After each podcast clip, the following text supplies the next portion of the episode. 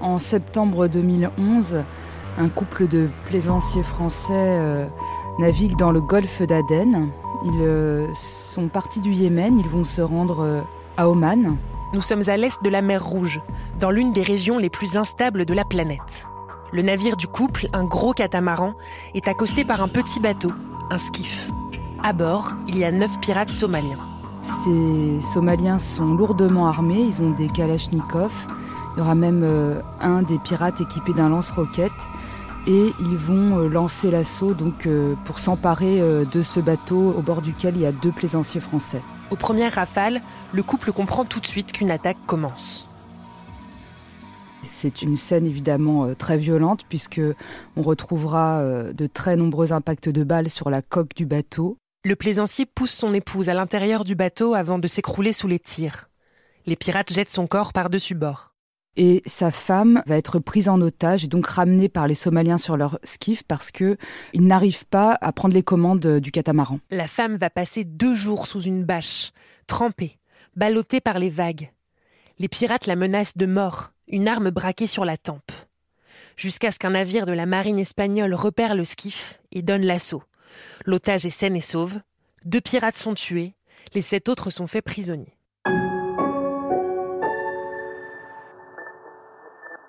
Cette histoire glaçante, l'avocate Élise Arfi la découvre dans la presse. Les articles précisent que le parquet de Paris a ouvert une enquête préliminaire parce que les victimes sont françaises. Quand elle lit ça, elle se dit que c'est une sale affaire. Élise Arfi a prêté serment six ans plus tôt. Elle va hériter de la défense d'un de ces pirates accusés de faits horribles. Je me dis que ça va être extraordinaire. Je me dis que j'ai jamais euh, eu à connaître un dossier de cette nature. J'appréhende évidemment énormément. Je ne sais pas du tout euh, comment va se faire euh, le contact. Quand je dis extraordinaire, je dis pas ça dans le sens ça va être génial, ça va être vraiment très très bien, mais vraiment au sens premier du mot. Ça va être quelque chose que je ne connais pas, pour lequel je n'ai aucun référentiel. L'avocate ne sait pas encore à quel point l'histoire lui donnera raison. Elle va faire des choses qu'elle n'a jamais faites et qu'elle ne refera jamais des choses qui la pousseront à flirter avec les limites de ce qu'un avocat est autorisé à faire pour un client. Elisa Arfi fera tout pour tenter d'obtenir la meilleure décision possible face à la justice. Et tout simplement pour lui sauver la vie. Mon but, c'était qu'il ne se suicide pas. Alors, euh, à la guerre comme à la guerre. Bien sûr, tous les dossiers ne sont pas aussi extraordinaires. Mais tous les avocats pénalistes doivent se plonger dans les vies de leurs clients parce que la personnalité, c'est un élément crucial de la défense. Ce qui m'intéresse, c'est de savoir où se situe la limite. Ce qui relève du rôle strictement professionnel de l'avocat et ce qui le dépasse. Comment peut-on s'attacher à quelqu'un qui a commis un crime atroce? Jusqu'où peut-on aller pour comprendre un client, voire pour l'aider?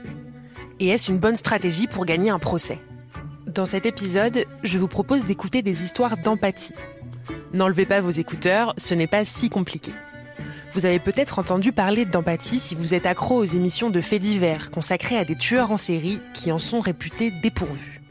Au sens du dictionnaire, c'est la capacité à percevoir ce que ressent autrui, même quand on porte une robe d'avocat et qu'autrui, c'est un pirate preneur d'otages. Je m'appelle Margot Lanuzel. Bienvenue dans Mon client et moi.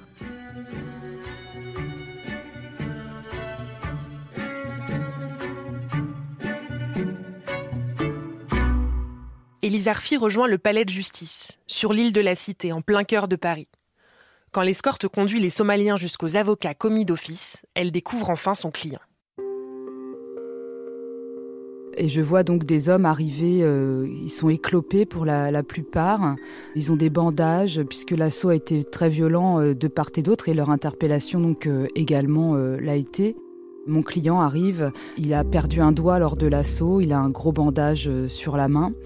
Voilà, c'est la, première vision euh, que j'aurai euh, de lui. Leur premier entretien ne dure que quelques minutes. Je vois qu'il essaye de se comporter d'une manière affable, aimable.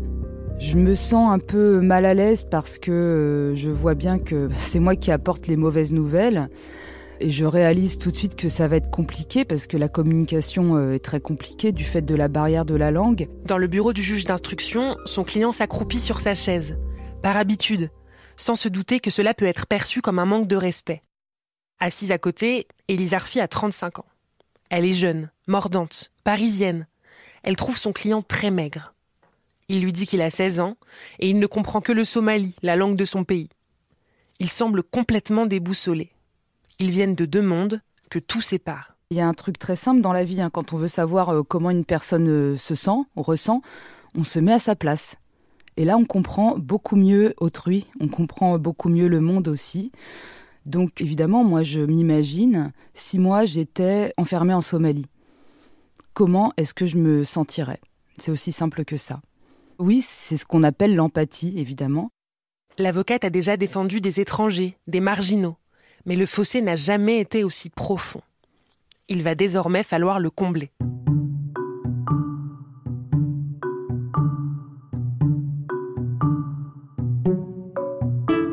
Pour tenter de réduire l'écart qui sépare son monde de celui de son client, Elisa Arfi se renseigne sur la Somalie. Il y a une guerre civile qui dure depuis euh, une vingtaine d'années qui a mis euh, le pays euh, à feu et à sang. Il y a une très grande violence, il y a une très grande misère. Et surtout en 2011, je savais déjà, euh, par la presse, hein, que c'était une année où il y avait une sécheresse terrible dans toute la région de la Corne de l'Afrique et qui a vu des centaines de milliers de morts. donc c'était une situation évidemment très critique et c'est vrai que c'est à relier au fait que le phénomène de la piraterie maritime dans la région était particulièrement important. Quand on grandit dans un des pays les plus pauvres du monde, par combien multiplie-t-on ses chances de basculer dans le crime? Dès le départ, je me doutais bien que c'était un passage à l'acte qui était euh, motivé par la misère, par la pauvreté.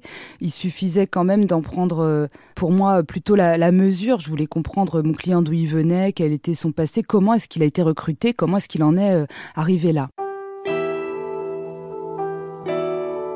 Comment est-ce qu'il en est arrivé là? Cette question que se pose Elise Arfi, elle passe par la tête de tous les avocats avec qui j'ai discuté pour chaque client. Pourquoi? Parce que la rencontre entre un avocat et un client est aussi celle de deux êtres humains, dont l'un se trouve souvent dans une situation de détresse.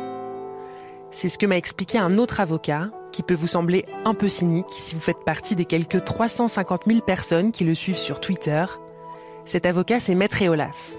Je vous avoue qu'avant notre première conversation, je m'attendais un peu à ce qu'il m'explique que ce qui se joue lorsqu'il rencontre un client relève du droit et uniquement du droit. Eh bien, pas du tout. À chaque fois, dans sa tête, il se passe ça. Tiens, mais qu'est-ce qui a fait que moi, j'ai pas ces ennuis-là? Qu'est-ce qui a fait que moi, j'ai pris une autre voie et lui, non? En dehors des choix qu'on fait, est-ce qu'il a eu toutes les chances que moi j'ai eues Est-ce qu'il a eu les opportunités que j'ai eues? On veut penser ça pour se rassurer en disant voilà, si moi j'ai réussi, je suis à ce poste-là, je suis avocat au barreau de Paris, c'est parce que j'ai fait les bons choix. Et les autres qui n'ont pas réussi, le SDF que je croise dans la rue en faisant semblant de ne pas le voir en arrivant, lui, c'est qu'il a fait les mauvais choix. C'est sa faute. C'est tellement rassurant. Mais en fait, quand on voit ces dossiers où ces personnalités sont parfois mises à nu, on voit leurs histoires. Et on se rend compte que non, il y a une terrible loterie, que même avec les meilleures intentions, en faisant toujours les bons choix, en voulant bien faire, Parfois, on arrive tout en, bas de l'échelle sociale, on rate tout. Et c'est une question, oui, qui est obsédante. Non seulement Maître Eolas cherche à comprendre le parcours de son client, mais il se projette dans sa vie. Car après tout, à quelque chose près, il aurait pu être à sa place. Mais cette empathie, si on n'y prend pas garde, comporte bien des risques. On y reviendra plus tard. Retrouve Elisa Arfi à la fin de l'été 2012, un peu moins d'un an après sa rencontre avec son client. Elle a compris comment il en était arrivé là. Elle ne s'est pas particulièrement attachée à lui, mais ce qui va tout changer, c'est le traitement que lui réserve la justice française. J'avais d'autres clients évidemment avant qui avaient fait de la prison, mais pas dans ces conditions, et ça je ne pouvais pas les accepter. Son client dépérit en prison. Il est prostré dans sa cellule, toujours dans les mêmes vêtements. Il a des marques de coups, hein, il a des échymoses. À cela s'ajoutent de lourds problèmes de santé hérités de son enfance en Somalie. À l'hôpital de la prison, les conditions ne sont pas meilleures. Il ne peut communiquer avec personne. Il subit une opération euh, du poumon, donc on lui enlève un poumon. L'ablation a lieu sans que personne ne lui traduise le diagnostic. Vous vous rendez compte On lui enlève un poumon sans même qu'il le sache. Pour Élise Arfi, c'est insupportable. J'étais en guerre contre ces conditions de détention et je voulais qu'on respecte sa dignité. Quoi qu'il ait fait, il est important de respecter sa dignité. Peu après son opération, quand son client se plaint de la fumée du cannabis de l'un de ses codétenus, le surveillant ne le comprend pas, Un incident éclate et personne n'appelle son avocate pour la commission de discipline. Envoyé au mitard, il se pend avec une couverture, mais il est sauvé. Moi, j'ai longtemps euh, pris beaucoup de recul. Petit à petit, euh, comme euh, mon client a réitéré des tentatives de suicide successives, de plus en plus graves, alternées avec des périodes d'hospitalisation d'office, je voulais pas en fait qu'il meure. L'avocate comprend que le destin de ce pirate, enfermé à des milliers de kilomètres de sa famille, tout le monde s'en fiche. Il y a bien une association qui lui donne un peu d'argent pour cantiner. Et puis plus rien, plus personne. Moi, je me refusais. Je dis, ça va pas la tête. Je vais pas envoyer moi de l'argent euh, à une personne que déjà je défends gratuitement. C'est pas possible, en fait. Ça vicie la relation entre l'avocat et le client. C'est le client qui vous paye. C'est pas vous qui payez votre client, quand même. Ça, c'est ce qu'elle se dit au début. Mais l'image de ce client déraciné la hante. Comment tiendra-t-il jusqu'au procès s'il ne peut pas s'acheter des produits de toilette ou de la nourriture? Et là, je me suis dit, ben, on n'a plus le choix. L'avocate se rend jusqu'à la poste pour envoyer un mandat cash. Elle se demande si elle est bien dans son rôle. Je lui avais acheté euh, des stylos euh, chez Gibert, j'avais acheté euh, un disque avec de la musique dans sa langue, en Somalie. ouais, il y a eu un certain nombre d'initiatives de, comme celle-là pour garder bah, notre humanité en fait. D'ailleurs, Elise Arfi ne crie pas sur tous les toits tout ce qu'elle fait pour ce client. J'avais peur qu'on pense que j'étais folle, qu'on pense que je ne pouvais pas exercer mon, mon, métier dans des conditions normales raisonnable. Parce que c'est vrai que ce métier-là, si vous l'exercez comme ça pour tous vos clients, ben je ne sais pas dans quel état euh, vous finissez. Cette relation épuise Elisa Arfi. Pourtant, elle a su rester dans une forme de contrôle. J'ai jamais eu l'impression, moi, de me mettre euh, en danger, parce que on était dans un, un, combat. En fait, on était plutôt dans de la colère. Il n'y avait pas de pathos, en fait. C'est une colère euh, froide. Je rentrais pas chez moi, je pleurnichais pas. Par contre, oui, je me révoltais, je me fâchais très très fort.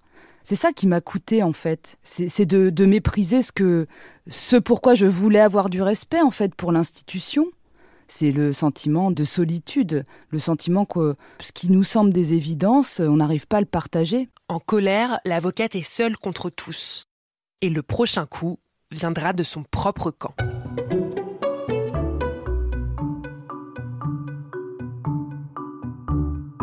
Le Somalien est en prison depuis plus de trois ans. Pour les mineurs, la détention provisoire est pourtant limitée à deux années. Mais sans état civil, la justice française refuse de reconnaître qu'il a moins de 18 ans. Les signalements de son avocate concernant les violences qu'il subit restent aussi lettres mortes. Il était maussade, il voulait pas me parler, euh, il me prenait de haut, euh, il me disait que je servais à rien et euh, ce qui devait arriver est arrivé. Quelques jours plus tard, elle reçoit une lettre. Il m'a demandé donc de transmettre son dossier à un autre avocat. Ce nouvel avocat est plus expérimenté, très médiatique. Le choc est terrible. Moi, je suis dégoûtée, en fait, je veux plus en entendre parler. Vraiment, je, je suis écœurée parce que quand je vois tout ce que j'ai investi pour euh, l'aider, pour améliorer euh, son quotidien, avec aucun moyen, puis moi, j'étais une petite collaboratrice dans un petit cabinet. Hein. Je gagnais pas non plus des mille et des cents. Hein. Et mes dossiers, c'était que des dossiers de commission d'office. Donc je me sacrifiais, je louais des autolibres. Ça me coûtait 60 euros. Euh, enfin voilà, pour aller faire l'aller-retour à la maison d'arrêt, pour se faire traiter comme ça. Mais j'étais euh, folle de rage, ouais. Élise Arfi repense aux tentatives de suicide de son client, à tous les efforts qu'elle a déployés pour le maintenir en vie. Je me dis, mais vraiment tout ça pour ça. On fait tout ça pour se faire jeter, congédier comme un moins que rien. Dans cet écœurement, il y a deux choses. La déception de perdre un client dans un gros dossier, mais aussi la vexation d'être abandonnée par un homme qu'elle seule a cherché à comprendre. Cette frontière parfois ténue entre les missions pour lesquelles un avocat est payé et les liens qu'il tisse avec son client, Maître Eolas la connaît bien. Quand je lui ai parlé d'empathie, il m'a spontanément raconté l'histoire d'un client qu'il a défendu au début de sa carrière. Il était accusé de faits particulièrement graves qui ne collaient pas du tout à son profil.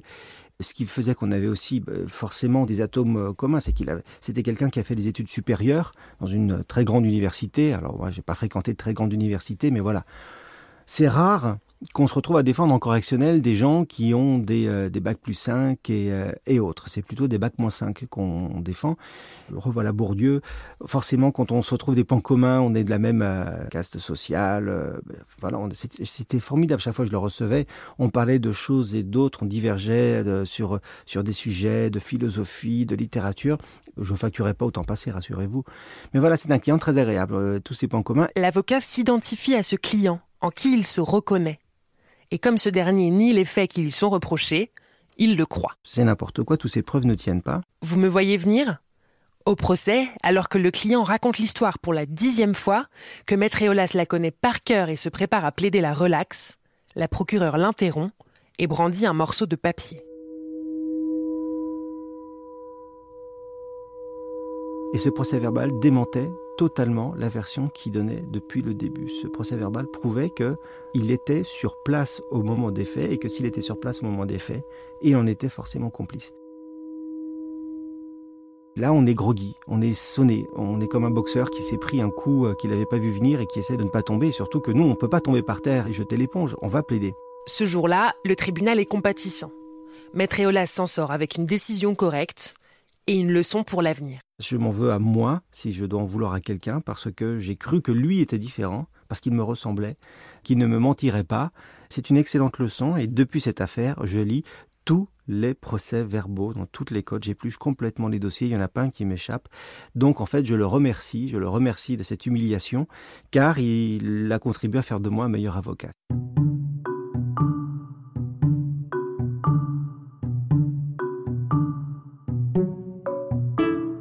Maintenant, vous attendez peut-être les leçons de l'histoire d'Elisarfi et de son pirate. Mais je vous ai réservé une petite surprise. Mon client, donc quelques mois après m'avoir débarqué, euh, me fait adresser euh, une convocation euh, par fax à mon cabinet pour une commission de discipline. L'avocate n'hésite pas et prend à nouveau le chemin de la prison. Je retourne voir mon client, euh, donc on se retrouve une poignée de minutes avant euh, la commission de discipline. Et là, euh, je vois qu'il est dans un état de très grand abattement, qu'il est très fatigué, qu'il est très marqué. Et en fait, il sort de son jogging un, un Kleenex qui est dégoûtant, euh, plein de taches de sang, et il me dit voilà, la maladie me reprend et je crache du sang et je sais que je vais mourir en fait de ma maladie. Alors évidemment, je dis ben puisque tu veux te tuer depuis le départ, euh, finalement ça tombe plutôt bien, non? Bon. L'ironie passée, Elisa Arfi oublie sa rage. Je ne me pose absolument pas la question. Euh, je retourne dans ce dossier euh, le plus naturellement euh, du monde. Et non, je ne lui en veux pas parce que j'ai envie de vous dire, déjà, il en a que faire et il n'a pas besoin de ça. Ensemble, ils vont donc affronter la justice. Avec ce lien tissé tant bien que mal depuis quatre ans, parfois un peu hors des clous. Arfi le sait, son implication pourrait lui jouer des tours, d'autant que les faits sont graves.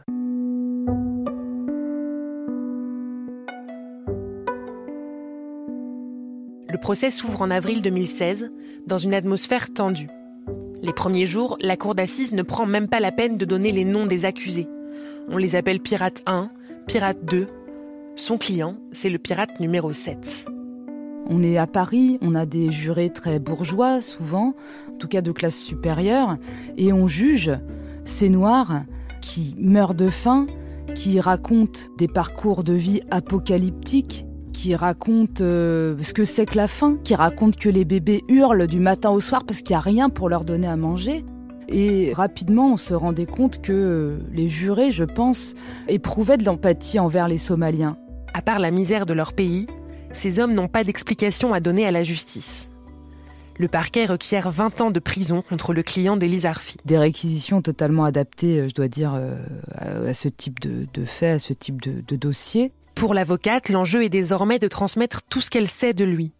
Son histoire, son déracinement et la manière dont la France l'a traité. J'avais travaillé mais des dizaines et des dizaines d'heures, j'avais jamais autant travaillé euh, pour une plaidoirie. Encore, je plaidais que la personnalité et je trouvais que c'était catastrophique. Elle plaide. Et là, l'indignation froide des quatre ans d'instruction laisse place à l'émotion. Élise Arfi pose le cadre et dit Je ne suis pas ici pour défendre, mais pour vous parler d'un être humain C'est vrai que c'est très paradoxal, mais parce que dans la défense euh, d'un avocat, on est toujours quand même soupçonné d'hypocrisie, on est soupçonné d'artifice, on est soupçonné euh, de manipuler euh, les foules, de la faire à l'envers parce que on utilise le verbe et on veut émouvoir. Et c'est dans cette optique-là que j'ai dit que pour moi, je ne faisais pas là de la défense en fait. Je me souviens qu'à la fin, je cite un passage de l'homme révolté, une très très courte phrase de l'homme révolté. Euh, cette phrase dit euh, Au fond des prisons, le rêve est sans limite. Et au moment où je dis cette phrase, je sens que je galère. J'ai du mal à terminer. En fait, la voix s'étiole en quelque sorte. Et quand je termine, en fait, j'ai juste envie de sortir, de fumer une cigarette, je sais pas, de boire un verre, de faire la fête, de me changer les idées. Et là, je vois des gens en pleurs, en fait, qui se dirigent vers moi. Et, et ça, ça me fait complètement craquer, en fait je me précipite hors de la salle d'audience pour ne pas, euh, évidemment, euh, montrer à qui que ce soit mon émotion. Je me cache. Élise Arfi espère prendre 15 ans, comme elle dit.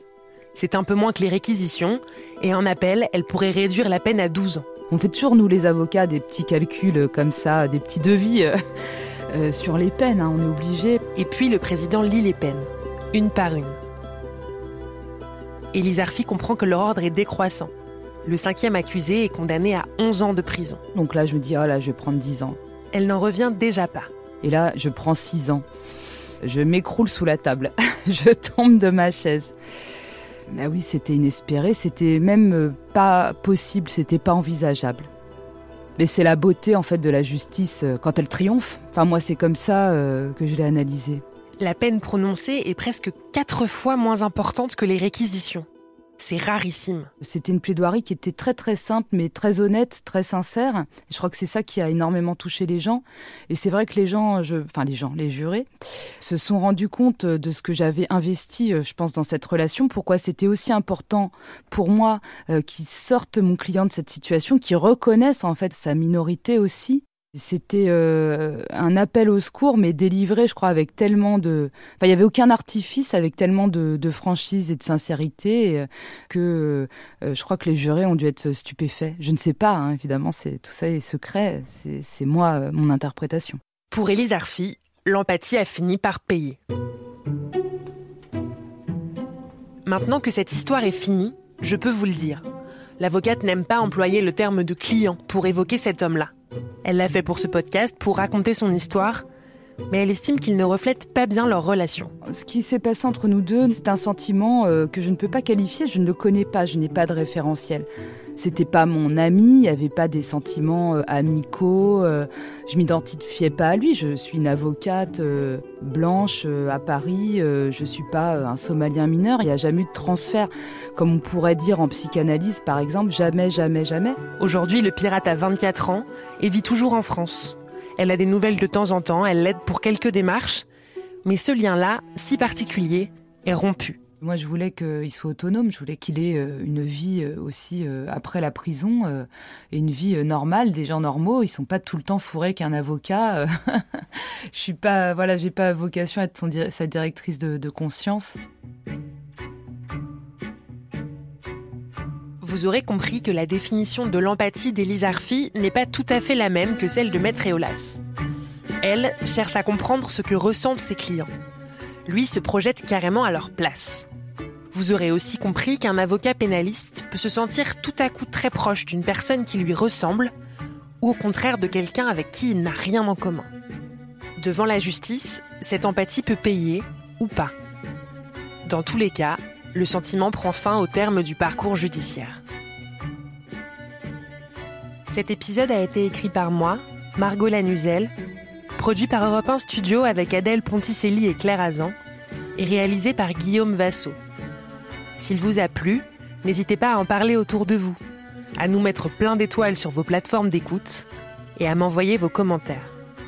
Dans le prochain épisode, je vous parlerai d'un tueur en série accusé de quatre meurtres commis de sang-froid. C'est un monstre aux yeux de la société, mais pas pour son avocat. Je me rappelle que j'avais lu dans une des expertises psychiatriques de ce client euh, cette phrase, je, me l'étais notée, sa dangerosité n'a d'égal que sa haine des hommes et de leur société. Je pense qu'on ne peut pas faire une phrase plus glaçante sur une personne, et cette phrase, elle correspond en rien à la personne que j'avais en face de moi.